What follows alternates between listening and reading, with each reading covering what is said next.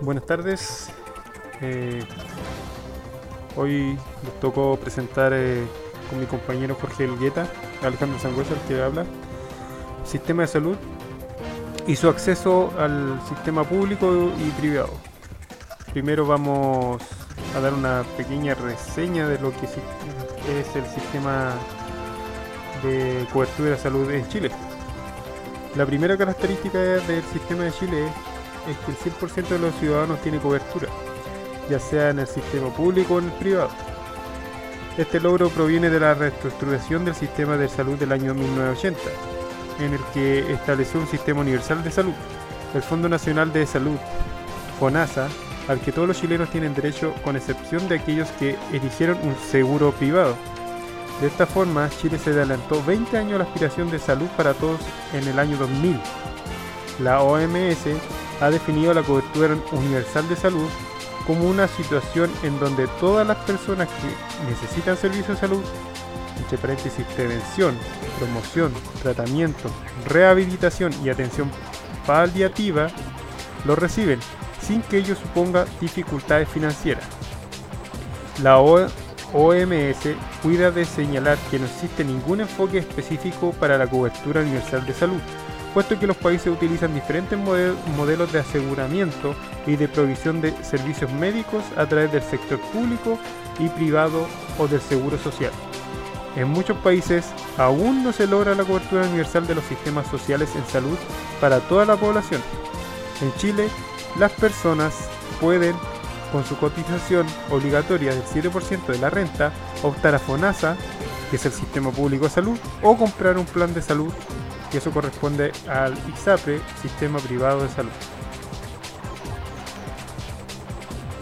El Sistema Público de Salud, FONASA, es el Estado que proporciona la atención primaria de salud a través de una red de establecimientos municipales y estatales. La atención secundaria y terciaria en establecimientos, consultorios y hospitales públicos administrados por el Servicio de Salud depende de la Subsecretaría de Red Pública del Ministerio de Salud. El Fondo Nacional de Salud, FONASA, es la entidad financiera de la red hospitalaria del SNSS. FONASA percibe el 7% de la cotización obligatoria, que representa el 33% de los ingresos, más los aportes fiscales, que representa el 66% de los ingresos, y financia a los establecimientos del SNSS, ya sea por vía directa o pago por prestaciones.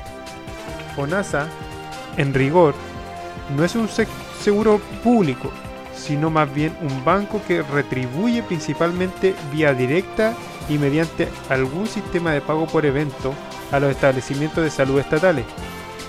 FONASA distingue a sus beneficiarios en cuatro grupos según su ingreso. Los grupos A y B, personas carentes de ingresos e indigentes, tienen gratuidad en las atenciones en el grupo C y D debe efectuar copagos del 10 y 20% del valor de las prestaciones en los establecimientos públicos, copagos que muchas veces por razones sociales nunca se cobran. La atención primaria de salud, como se intuye de su nombre, es primaria y ofrece las cuatro especialidades básicas con poca capacidad de resolución y baja conectividad con los niveles secundarios y terciarios de atención. Por otro lado, el sistema privado de salud o ISAPRE. Eh, la ISAPRE son las instituciones privadas que colaboran en el Estado en el cumplimiento de las metas de salud del gobierno. Financian el 2 tercios con la cotización obligatoria.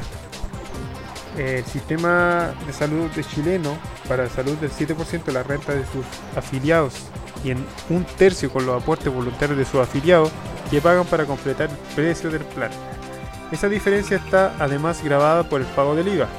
Estas instituciones no reciben aportes fiscales ni ningún tipo de subsidio como el fisco le entrega a FONASA. Pagan impuesto a la renta y atribuyen el IVA, por tanto, no representa una carga financiera para el Estado, sino al contrario, más bien alivian al Estado de una función propia de la seguridad social.